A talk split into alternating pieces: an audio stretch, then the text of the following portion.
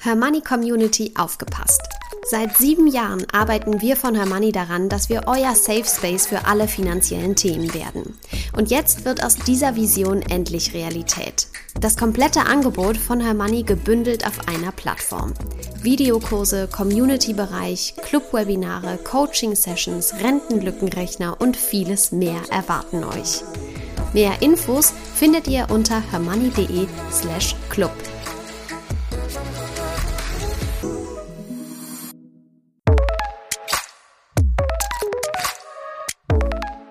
Das Hörmoney einmal eins.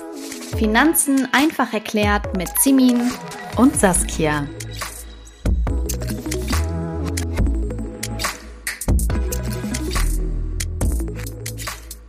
Hallo und herzlich willkommen. Simin und ich haben ja schon häufiger erwähnt, dass wir versuchen, unser Depot möglichst nachhaltig aufzubauen. Wir wissen von vielen von euch, dass ihr das ebenfalls umzusetzen versucht. Deswegen haben wir heute eine Expertin für nachhaltige Geldanlagen eingeladen. Willkommen beim Hörmani einmal eins, Katrin Schimek. Ja, hallo, auch von mir. Katrin, du hast uns im Vorgespräch bereits erzählt, dass du schon seit Mitte der 90er Jahre bei der Deutschen Bank arbeitest. Warum ja. hast du dich denn ausgerechnet auf nachhaltige Geldanlagen fokussiert? Ja, generell ist das Thema Nachhaltigkeit bei mir ein sehr wichtiges Thema, was mich persönlich auch berührt. Ich habe einen achtjährigen Sohn und versuche ich selber auch in äh, meinem Alltag nachhaltig zu agieren. Und deswegen ist das natürlich auch sehr wichtig, auch im Job, wo ich sage, Geldanlagemöglichkeit mit nachhaltigen Aspekten ist ein wichtiges Thema. Ja, das ist doch ein lobenswerter Ansatz. Da können sich bestimmt viele noch mal eine Scheibe von abschneiden. Aber bleiben wir direkt mal bei äh, der nachhaltigen Geldanlage. Ein Begriff, der einem dort überall begegnet, also überall dort, wo es um grüne Finanzinstrumente geht, ist ESG. Kannst du diese Abkürzung bitte noch einmal kurz für unsere Hörerinnen einordnen? Das mache ich sehr gerne, weil wir werden wahrscheinlich noch häufiger die drei Buchstaben hören. Also ESG äh, steht für Environment, Social and Governance, also Umwelt, Soziales und Unternehmensführung. Also bei E ist es Umwelt zum Beispiel, Treibhausgasemissionen, also der CO2-Ausstoß, die Wasserknappheit oder Energieeffizienz. Bei S, also Soziales, sind es die Menschenrechte, Verbot von Kinder- und Zwangsarbeit, Diversity und Chancengleichheit. Und bei G ist es Unternehmensführung, Antikorruption, auch Transparenz von Unternehmen. Und wenn ich jetzt mal so überlege, was meine Kundin am meisten bewegt, dann ist es tatsächlich das Thema E, würde ich mal behaupten, also mhm. Umwelt, weil das steht bei den meisten einfach im Fokus oder ist auch irgendwie greifbarer. Ja. Und ähm, aber es zeigt auch, ESG hat einfach viele Facetten. Absolut. Ich schalte mich auch mal ein. Äh, ich habe natürlich schon fleißig mitgehört. Katrin, ich freue mich sehr, dass du heute dabei bist. Super spannend. Vielen Dank für diese Einordnung. Vielleicht wäre es aber auch ganz interessant, mal zu erfahren, welche Möglichkeiten habe ich denn generell nachhaltig zu investieren. Wir haben jetzt diese Abkürzung schon mal so ein bisschen eingeordnet, aber was gibt es denn so produktseitig am Markt? Oh, da gibt es eine ganze Menge. Da könnte ich äh, ehrlicherweise den ganzen Podcast mit alleine füllen, weil die Möglichkeiten sind nämlich wirklich sehr, sehr vielfältig. Leider muss ich auch schon direkt am Anfang sagen, dass es so allgemein nützige Kriterien beziehungsweise Definitionen für Nachhaltigkeit es derzeit noch nicht gibt. Oder die werden noch ausgearbeitet. Aber es könnten dann erste Anhaltspunkte schon mal die ersten oder die eben genannten ESG-Kriterien, Nachhaltigkeitskriterien sein. Grundsätzlich aber, das kann ich schon mal vorwegnehmen, funktioniert jede Investition zunächst wie alle anderen Geldanlagen auch. Egal, ob das Aktien sind, Anleihen, ETFs oder auch gemanagte Fonds. In jeder Anlageklasse gibt es mittlerweile eine Variante oder eine Variante ist verfügbar, die Nachhaltigkeitskriterien berücksichtigt. Zum Beispiel können das dann auch Green Bonds sein, die herausgegeben werden von Unternehmen oder von einem Staat das sind festverzinsliche Wertpapiere, wie zum Beispiel ein Projekt zur Steigerung der Energieeffizienz fördern, also vielleicht so unter dem Griff zu sehen Gebäudesanierung. Okay, spannend. Du sprichst jetzt so ein projektbasiertes Investieren an. Das heißt, ich kann mit meiner nachhaltigen Geldanlage auch wirklich etwas bewegen. Ja, das ist auch ähm, eine tolle Frage. Auch wenn ich jetzt mal auf mich selber gucke, ich hatte eben gesagt, ich versuche nachhaltig zu handeln und im täglichen Leben, äh, indem ich zum Beispiel Wasserverbrauch reduziere oder beim Duschen oder Händewasche darauf achte oder nicht mit dem Auto zur Arbeit fahre, sondern mit dem Fahrrad oder mit öffentlichen Verkehrsmitteln, kann ich was bewirken mit der Geldanlage. Da kommt es natürlich auch hierbei auf die Messbarkeit einfach der einzelnen Schritte an. Aber es gibt schon auch wirkungsorientiertes Investment, also wirkungsorientiertes Investment, Impact Investment. Und das bezieht sich auf Investitionen zum Beispiel von Unternehmen oder Organisationen oder auch Fonds, die eine Absicht haben, nämlich neben der finanziellen Rendite auch eine messbare, positive, soziale oder ökologische Wirkung einfach zu erzielen. Also das heißt, da gibt es natürlich schon auch einen Wirkungsimpact. Und es gibt auch noch weitere Sachen, nämlich zum Beispiel neben den ESG-Kriterien, die berücksichtigt werden, äh, gibt es von der UN herausgegebene 17 sogenannte Sustainable Development Goals oder zu Deutsch Ziele für nachhaltige Entwicklung, die sich danach ausrichten. Da gehören zum Beispiel die Eindämmung des Hungers auf der Welt oder die Gleichberechtigung von Geschlechtern oder die Förderung günstiger klimaschonender Energieträger. Also das heißt, Nachhaltig orientierte Anlagen können sich an ein oder auch mehrere Ziele konkret orientieren oder was bewirken. Selbstverständlich sind auch äh, bei Anlagen die Nachhaltigkeitskriterien berücksichtigt, die Risiken auch zu sehen, die Unternehmen generell auch unterworfen sind und natürlich einen ähm, Einfluss auf die Rendite haben. Generell kann man mal sagen, die Zahlungsströme von Banken und Versicherungen oder auch Investmentgesellschaften, die primär in Unternehmen oder Produkte gelenkt werden, die sich merklich nachhaltiger positionieren, das kann natürlich auch zu einer positiven Wirkung auch führen. Mhm. Wir sprechen jetzt hier über die Wirkung. Du hast uns erklärt, es gibt diese 17 Nachhaltigkeitsziele und es gibt auch den Begriff ESG. Aber wenn ich jetzt als Investorin versuche, ein Produkt für mich zu finden, das möglichst grün ist, woher weiß ich denn dann, ob ein Produkt wirklich nachhaltig ist oder nicht? Hat das dann immer den Begriff ESG im Namen oder steht dann da, dass es die 17 mhm. Nachhaltigkeitsziele verfolgt und erfüllt? Also wie mache ich das am besten? Ja, das ist auch eine sehr, sehr spannende Frage. Um es zu beurteilen und ob und gegebenenfalls in welchem Umfang ein Finanzinstrument Nachhaltigkeitskriterien berücksichtigen, helfen solche sogenannten Nachhaltigkeitsratings, die vielfach auch von so Ratingagenturen erstellt werden oder herangezogen werden. Ich mache mal ein Beispiel. Da fragen zum Beispiel, investiert ein Unternehmen in neue Technologien, um Emissionen zu filtern oder, auch negativ gesehen, verlegt es zum Beispiel äh, Fabriken an Orten, die geringere Auflagen gegen die Umweltverschmutzung haben. Weitere Informationsquellen können zum Beispiel Wirtschaftsfachmedien sein oder Geschäftsberichte, die zugänglich sind. Oder auch, und jetzt wird es ein bisschen juristisch, erste Leitplanken hat auch der Gesetzgeber gesetzt nämlich zum einen die Taxonomieverordnung und diese enthält Kriterien zur Bestimmung, ob eine Wirtschaftstätigkeit als ökologisch nachhaltig einzustufen ist und damit auch ein Grad der ökologischen Nachhaltigkeit einer Investition ermittelt werden kann. Und sie soll dann auch Anlegern und Anlegern erleichtern, unterschiedliche Finanzprodukte, die Nachhaltigkeitskriterien berücksichtigen, einfach auch besser zu vergleichen. Also sie gibt eine Leitplanke. Und eine weitere Leitplanke gibt auch die Offenlegungsverordnung für Fondsgesellschaften zum Beispiel. Und da wird es auch schon mal wieder juristisch. Artikel 8 der Offenlegungsverordnung sagt, wie die Transparenz ist. Also die Offenlegung von bestimmten Informationen bei der Bewerbung von ökologischen und sozialen Merkmalen. Artikel 9 erweitert die Offenlegungsverpflichtung zusätzlich auf nachhaltige Investitionen. Aber Zusammenfassung, das war jetzt sehr viel. Ein Unternehmensrating kann in der Gesamtheit einfach Orientierung geben. Aber auch hier muss ich leider wieder sagen, Vorsicht, dass die Agenturen, die ESG-Agenturen verwenden oft unterschiedliche Analyseverfahren und setzen verschiedene Schwerpunkte. Also was kann man jetzt tun? Neben der eigenen Recherche und dem Abgleichen von ESG-Gütesiegeln ist ein direkter Austausch auch mit Fachleuten immer eine gute Wahl. Okay, aber so ESG-Gütesiegel gibt es und wenn ich jetzt einen nachhaltigen Fonds oder einen nachhaltigen ETF kaufen möchte, dann finde ich dieses Gütesiegel da irgendwie im Prospekt oder in der Artikelbeschreibung oder im Namen. Also das würde ich jetzt ganz gerne nochmal wissen. Ja, nicht immer ist es auch im Namen direkt auch zu sehen. Deswegen ist es auch ganz wichtig, da eine, sage ich mal, eine Sohle tiefer das Ganze zu sehen und auch zu bewerten, weil das nicht unbedingt auch gegeben ist, dass es direkt auf dem, im Namen auch sichtbar gezeigt wird. Oder wenn es im Namen sichtbar ist, gilt dann das andere Problem, was ich eben beschrieben habe, dass es natürlich unterschiedliche Bewertungen gibt und man nicht genau weiß, mhm. was ist denn damit auch gemeint. Verstehe, interessant. Jetzt haben wir ja, du hattest es so ein bisschen auch angesprochen, äh, Ratings, aber auch Siegel. Was sagst du denn äh, zum FNG-Siegel? Das ist ja auch eine äh, ja sehr große Institution in Deutschland. Gibt es dieses Siegel auch ähm, bei der Deutschen Bank? Ja, so ein richtig wirkliches Siegel gibt es noch nicht.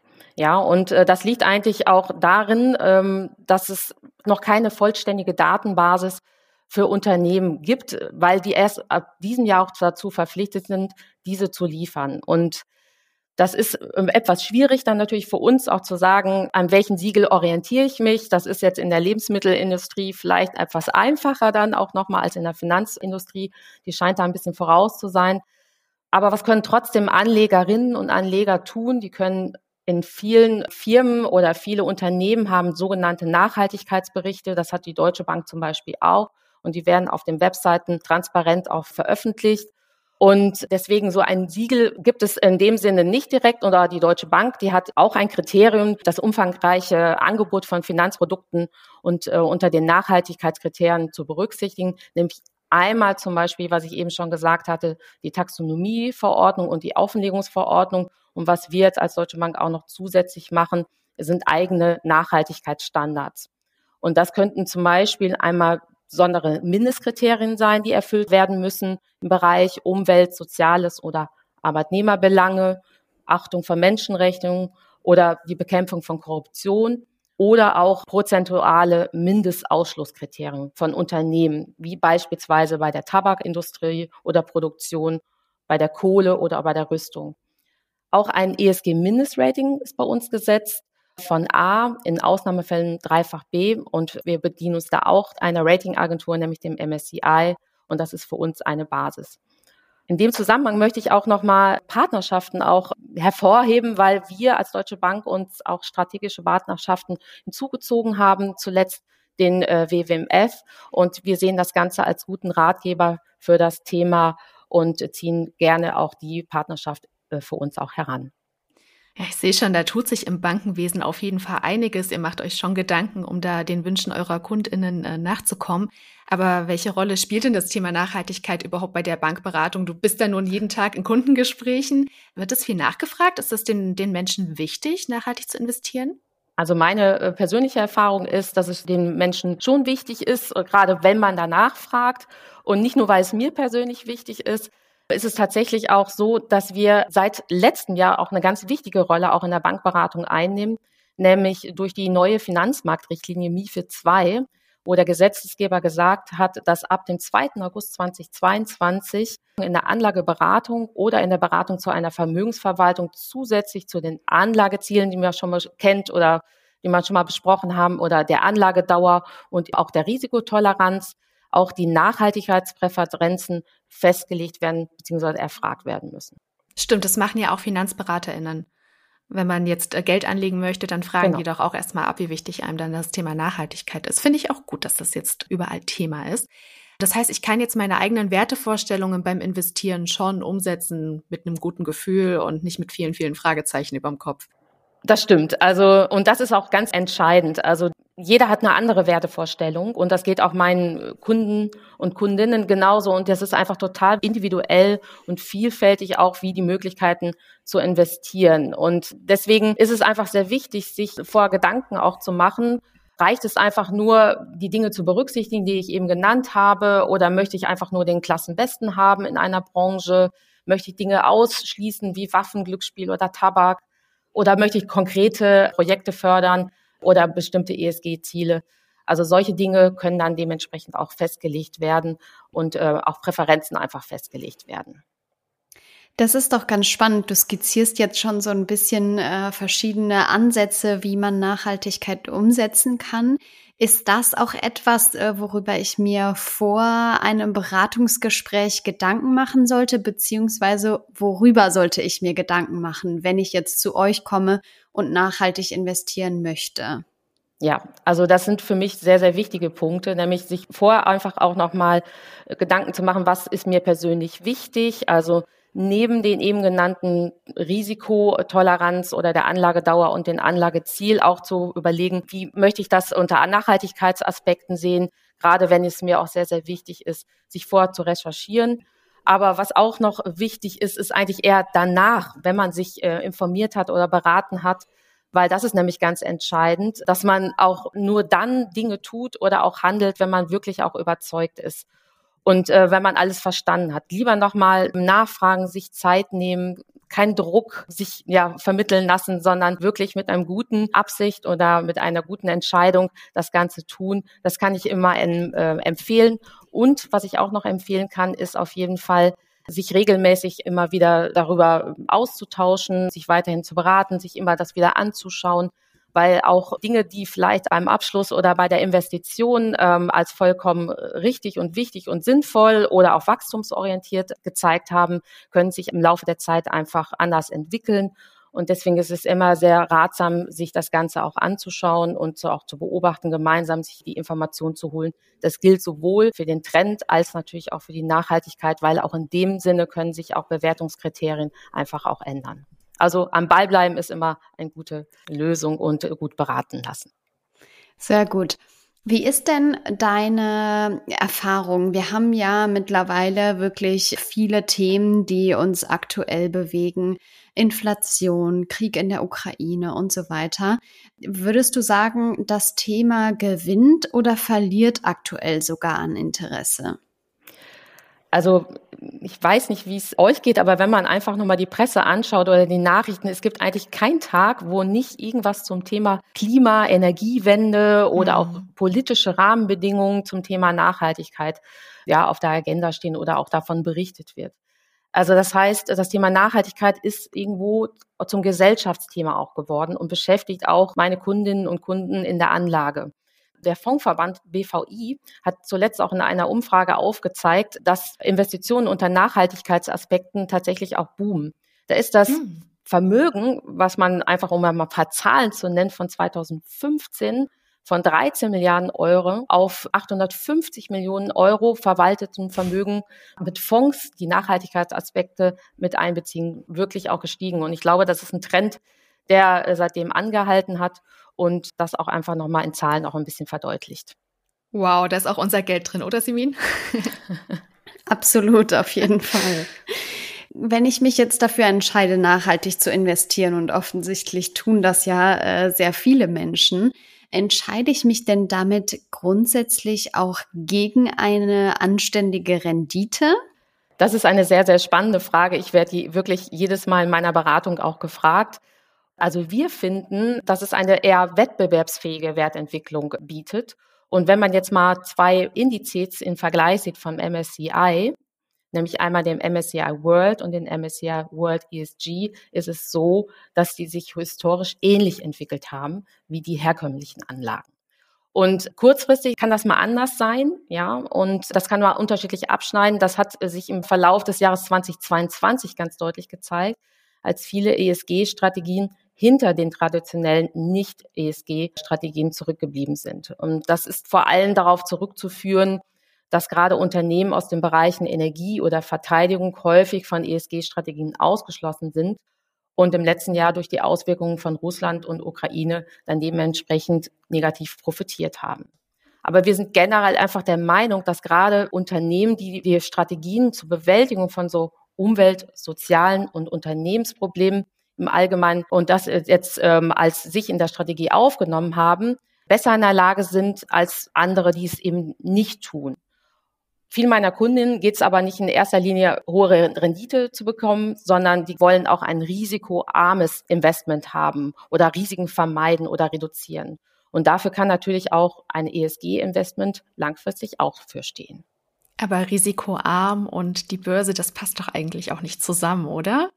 Spielst du da auf andere Produkte an? Andere Produkte meinst du von äh, wegen, dass es auch kostensensibler sein könnte oder wie meinst du das? Nee, ich meine, meinst du damit dann sowas wie zum Beispiel Staatsanleihen von Staaten mit guter Bonität oder Festgeld oder Du meintest jetzt gerade risikoarm und ähm, wenn wir eines gelernt haben, dann, dass eine schöne Rendite nicht von risikoarmen Produkten kommt.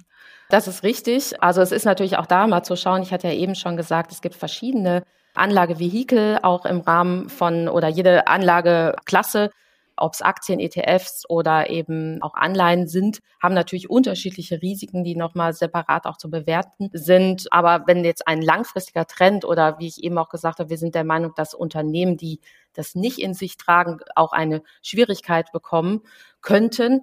Das ist ja auch ein Risiken, um die zu vermeiden, könnte halt auch äh, eine SG-Ausrichtung da definitiv helfen. Mhm.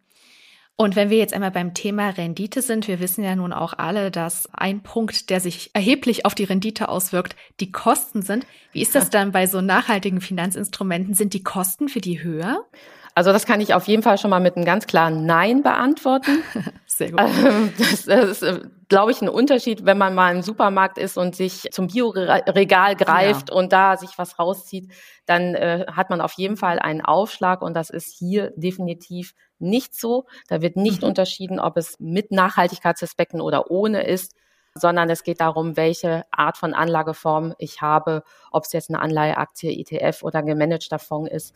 Ob beim Erwerb oder bei der Veräußerung Kosten entsteht, da ist der Unterschied drin und das wird auch ganz klar Vorkauf beziehungsweise Verkauf mit dem Kunden beziehungsweise mit der Kundin ausführlich auch diskutiert und informiert. Mhm. Na, das ist doch schon mal eine gute Nachricht. Da wird sich ja. vor allem Saskia, unsere Kostenqueen, hier freuen.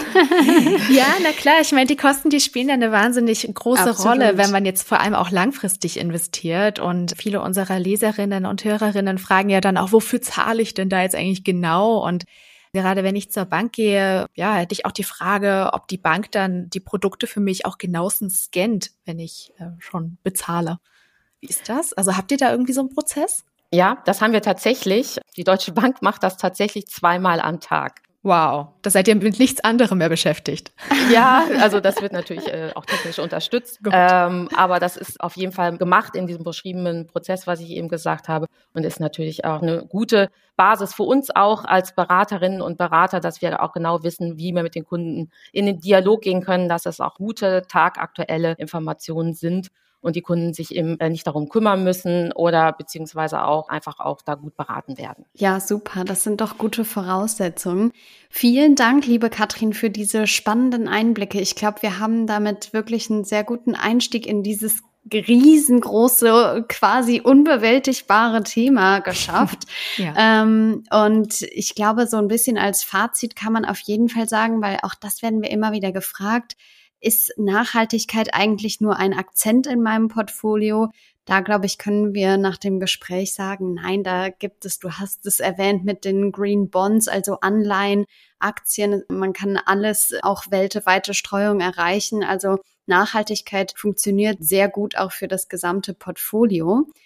Ratings und Siegel helfen uns dann bei der jeweiligen Auswahl und die gute Nachricht ist auch, Rendite entgeht mir dabei nicht höchstens kurzfristig, wie du gesagt hast, vergangenes Jahr zum Beispiel. Da plädiere ich persönlich aber einfach auch dafür, durchzuhalten und nicht gleich alle Wertvorstellungen über Bord zu werfen, um noch das letzte Prozentchen äh, herauszuholen. Und zum Thema, worüber sollte ich mir vorher Gedanken machen vor einem Beratungsgespräch, das fand ich auch ganz interessant. Du sagst ja, sich vorher und aber auch nachher Gedanken machen darüber, was möchte ich eigentlich erreichen mit meiner Geldanlage, was ist mir wichtig, natürlich auch Risiko, Rendite, Erwartungen und so weiter. Und ja, Entscheidungen nie unter Druck fällen, das hattest du auch gesagt. Das finde ich auch total wichtig, gerade wenn man in so einem Bankgespräch ist. Und du hast gesagt, am Ball bleiben ist das A und O. Und damit würde ich gerne abschließen, denn das geht natürlich super gut auch über unseren Newsletter oder über Instagram. Abonniert uns da gerne, um immer up to date zu bleiben. Wir halten euch hier auf dem Laufenden. Ansonsten wünsche ich euch eine gute Zeit. Vielen Dank nochmal an dich, liebe Katrin, und natürlich wie immer auch an dich, liebe Saskia. Wir sehen uns bzw. hören uns in zwei Wochen wieder.